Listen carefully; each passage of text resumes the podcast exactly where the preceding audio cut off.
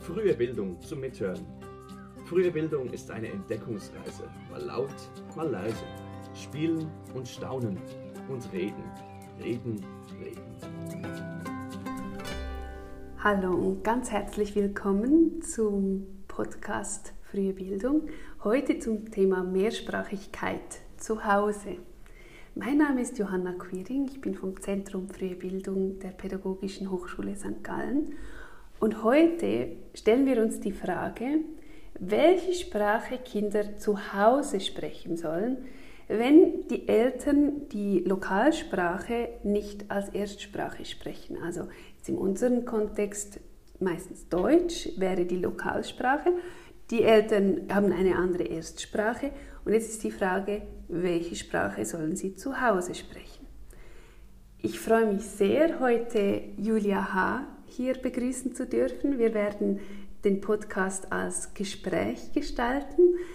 Julia H. ist wissenschaftliche Mitarbeiterin am Institut Bildung und Gesellschaft und die Leitung der Fachstelle Gender und Diversity an der Pädagogischen Hochschule St. Gallen. Ganz herzlich willkommen. Ja, vielen herzlichen Dank für die Einladung. Ich freue mich sehr, dass wir das gemeinsam heute besprechen dürfen.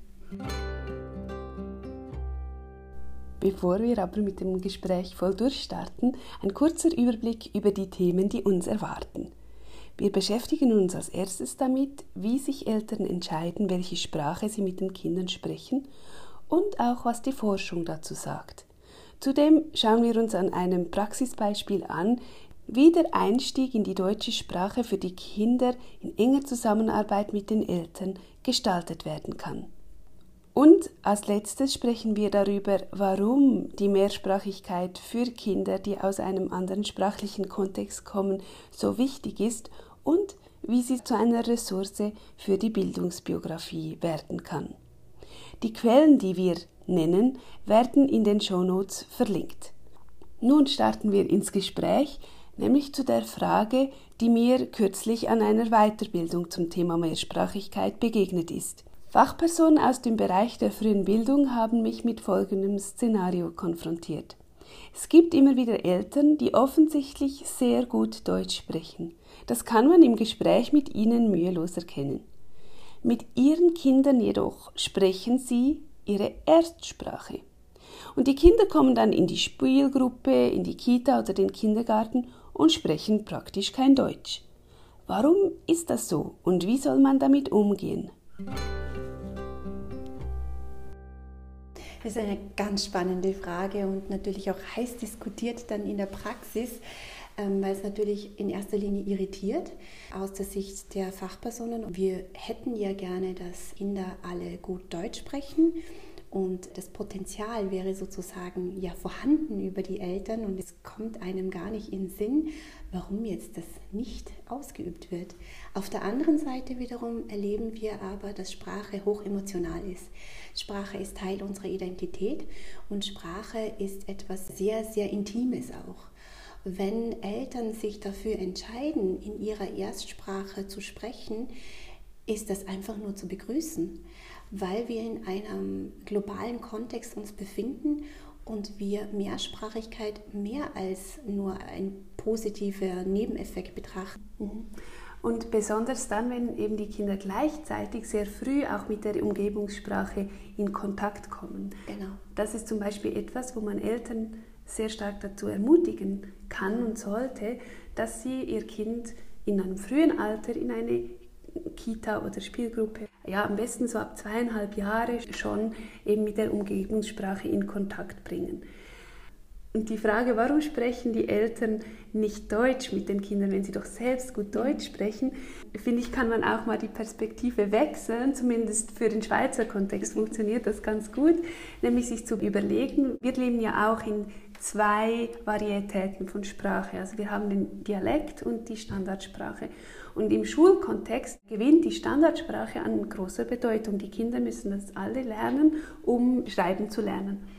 Und da könnte man sich auch fragen, ja, Warum bringen die Eltern das den Kindern nicht gleich von Anfang an bei? Warum sprechen Eltern mit ihren Kindern nicht Standarddeutsch? Die könnten das doch alle und warum tun sie das dann nicht? Und dann merken wir gleich, wie sich in uns eigentlich alles sträubt, weil wir finden, nee, ich möchte doch meine, meine Herzenssprache mit meinem Kind sprechen. Und dann können wir vielleicht das auch ein bisschen besser verstehen, wie das auch Menschen aus anderen sprachlichen Kontexten geht. Genau. Es wurde auch bereits wissenschaftlich untersucht, also was für ein Einfluss das hat, wenn Eltern, die eigentlich eine andere Erstsprache haben, dann doch Deutsch mit den Kindern mhm. sprechen. Und es gibt eine Studie aus Deutschland dazu und eine Studie aus der Schweiz. Und beide kommen zum gleichen Ergebnis, nämlich dass es für die Kinder nichts bringt. Also mhm. die Kinder lernen nicht besser Deutsch, wenn die Eltern schon Deutsch mit ihnen sprechen, sondern die lernen genauso gut Deutsch, wenn sie früh in einer Institution mit der Umgebungssprache mhm. in Kontakt kommen. Diese wissenschaftlichen Befunde geben uns also eine klare Antwort auf die Frage, die wir uns am Anfang gestellt haben. Es macht Sinn, wenn die Eltern ihre Familiensprache zu Hause sprechen und gleichzeitig darauf achten, dass das Kind auch die Lokalsprache Deutsch früh lernt, zum Beispiel indem es eine Kita besucht, mit anderen Familien Kindern im Kontakt ist, die auch Deutsch sprechen, etc. Eine weitere Institution, in der das Kind relativ früh mit der deutschen Sprache in Berührung kommt, ist die Spielgruppe. Dazu darf ich euch gleich noch eine weitere Gästin vorstellen.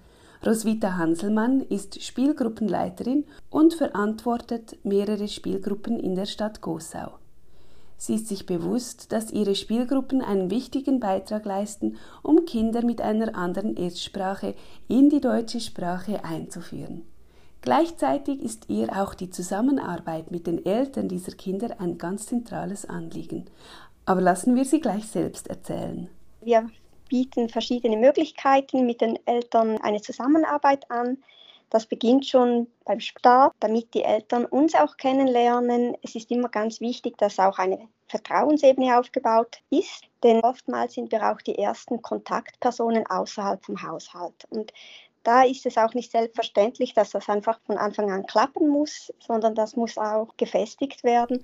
Die Zusammenarbeit mit den Eltern wird durch weitere gemeinsame Anlässe über das Jahr hindurch gefestigt.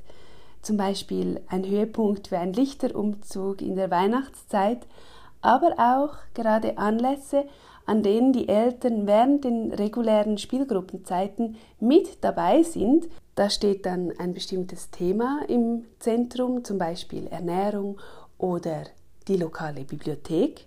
Und wir machen es immer so, dass es spielerisch ist für die Kinder, dass sie wirklich mit einbezogen werden, dass sie auch eine Aufgabe haben und dass die Eltern auch so ein Wissen mitbekommen, das sie zu Hause umsetzen können. Also das ist uns einfach wichtig, dass sich beide wohlfühlen und ebenso wichtig ist uns auch, dass sich auch die Eltern miteinander verknüpfen können, sich austauschen können. So können vielleicht auch Freundschaften geschlossen werden, was eben auch wieder außerhalb von der Spielgruppe etwas ganz Wichtiges ist. Wir bieten dann auch oft Kaffee an oder etwas zu trinken. Und da hatten wir wirklich mal eine Mutter, die sagte, oh, kann ich nicht zwei Rähmchen haben und noch ein Zucker? Und dann hatte also eine andere Mutter, die hat so geschmunzelt und gesagt, ja, ich mache das auch immer so. Und ich glaube, ich wäre so nie in Kontakt gekommen, wenn nicht irgendwie etwas stattgefunden hätte, das das eben auch verknüpft. Und das ist eben das Schöne, dass man so Brücken schlagen kann, sich öffnen kann. Wichtig ist Roswitha Hanselmann bei diesen gemeinsamen Spielgruppenanlässen auch, dass wirklich jedes Kind eine erwachsene Person dabei hat, sei dies ein Elternteil oder wenn das organisatorisch nicht möglich ist, eine andere enge Bezugsperson. Und den Erwachsenen werden die inhaltlichen Informationen zum Thema, das im Zentrum stand, auch schriftlich abgegeben. Aus der Sicht der Spielgruppenleiterin ist es Roswitha Hanselmann aber auch wichtig zu betonen, ich finde es jedes Mal etwas ganz Schönes. Manchmal muss man sich etwas überwinden, bis man es ein, zweimal gemacht hat. Aber das ist meistens äh, nur bei uns im Kopf das Problem, also nicht das Umsetzen oder die Eltern oder man will es vielleicht zu perfekt machen und es kann auch wirklich ganz einfach sein. Wenn wir so im Kontakt mit den Eltern sind, können wir sie darin bestärken, dass es gut ist, wenn sie dem Kind die Möglichkeit geben, außerhalb des Zuhauses in die deutsche Sprache einzutauchen und dass sie zu Hause die Sprache sprechen, die ihnen am nächsten liegt.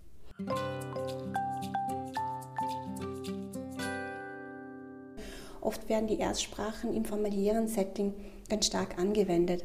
Da sprichst du einen ganz wichtigen Punkt an, warum es eben wichtig ist, dass Kinder die Sprache, die in ihrer Familie oder ja, in diesem Kontext dominant ist, warum es so wichtig ist, dass sie diese behalten oder erwerben und auch gut sprechen können, nämlich dass sie eben diesen Zugang zu Familie, zu Verwandtschaft, zum Beispiel den mhm. Großeltern, dass der erhalten bleibt. Mhm. Genau. Also das erleben wir auch oft im Alltag, dass es Familienkonstellationen gibt, die sich über eine bestimmte Sprache dann verständigen. Und das ist meistens eben die Erstsprache. Und wir erleben häufig, dass in der dritten, vierten Generation wird es immer schwieriger, die Erstsprache so aufrechtzuerhalten, dass die Alltagssprache gelingt.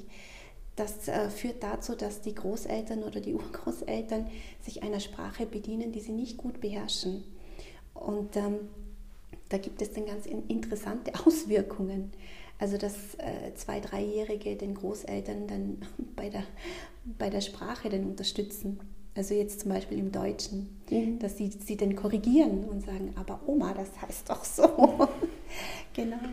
Also da, kommt, da kommen ganz interessante Konstellationen dazu. Und es gibt aber in den meisten Familien immer eine, äh, eine sehr kreative Lösung, wie damit umgegangen wird. Da wird alles zusammengemischt. Mhm. Gleichzeitig ist es gut, Eltern auch darin zu unterstützen, dass sie bei ihrem Kind diese Erstsprache auch mhm. pflegen, weil man auch weiß, dass es eben diese familiären Erstsprachen gegenüber der Gesellschaft, in der eine andere Sprache äh, dominant ist, sage ich jetzt mal, dass diese Erstsprache es schwieriger hat, mhm. ähm, ja, sich zu erhalten mhm. im, im Sprachgebrauch des Kindes.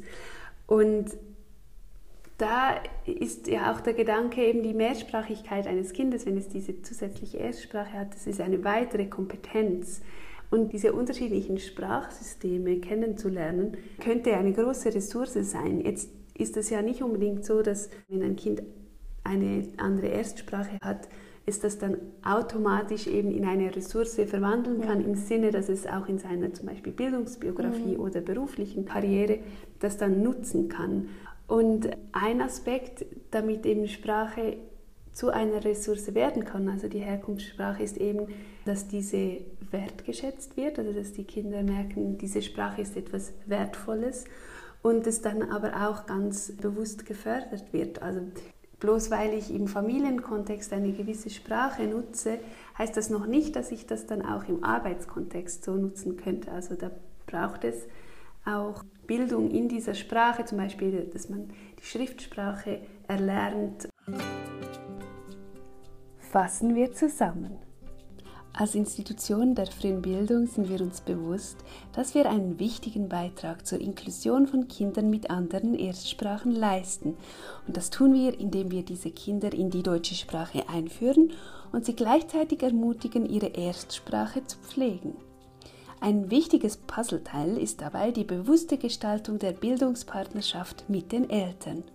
Oft sind wir tatsächlich eine der ersten offiziellen Anlaufstellen für die Eltern und können einen wichtigen Beitrag dazu leisten, dass die Familien im deutschsprachigen Raum ankommen und so auch motiviert sind, die Lokalsprache zu lernen. Die Mehrsprachigkeit des Kindes betrachten wir als Ressource, die gepflegt werden soll. Das Kind behält so den Zugang zu den Personen in der Verwandtschaft, welche die Herkunftssprache sprechen, und kann in mehrere Sprach- und Kultursysteme eintauchen. Zudem hat es die Möglichkeit, durch entsprechende Bildung ein sprachliches Level zu erreichen, bei dem die Erstsprache auch im beruflichen Werdegang zu einer Ressource wird. Praxistipp suchen wir doch nach neuen Wegen, um den Kontakt mit den Eltern von mehrsprachigen Kindern zu intensivieren und um die Eltern zu ermutigen, die Erstsprache mit dem Kind bewusst zu pflegen. Wie wäre es zum Beispiel mit einem Anlass, an dem die Eltern mit ihren Kindern Bilderbücher in ihrer Erstsprache betrachten und Impulse dazu erhalten, wie man mit dem Kind über die Bilderbuchbetrachtung ins Gespräch kommen kann, zum Beispiel ganz im Sinne der dialogischen Bilderbuchbetrachtung. Dazu können mehrsprachige Bilderbücher eingesetzt werden oder auch einfach Bilderbücher, die ohne Text auskommen, zum Beispiel Wimmelbücher. In den Show Notes findest du eine kleine Liste meiner Lieblingsbilderbücher, die sich für solche Zwecke eignen. Übrigens, im Juni gestalten wir auf unserem Instagram-Kanal eine Themenwoche zum Thema Mehrsprachigkeit. Da werden wir auch verschiedene Ressourcen vorstellen und weitere Informationen zur Verfügung stellen. Folge uns unter fruehe Bildung auf Instagram, um nichts zu verpassen. Das war frühe Bildung zum Mithören. Schön warst du dabei. Welche Themen beschäftigen dich? Schreib uns eine Mail auf podcast.fruehebildung.pasg.ch oder schick uns eine Sprachnachricht via Webseite www.frühe-bildung.ch. Der Podcast ist eine Produktion des Zentrums Frühe Bildung der Pädagogischen Hochschule St. Gallen unter der Leitung von Johanna Quiring. Für die Musik war Michael Duss verantwortlich, zusammen mit Gabriel Meyer. Vielen Dank fürs Zuhören und bis zum nächsten Mal.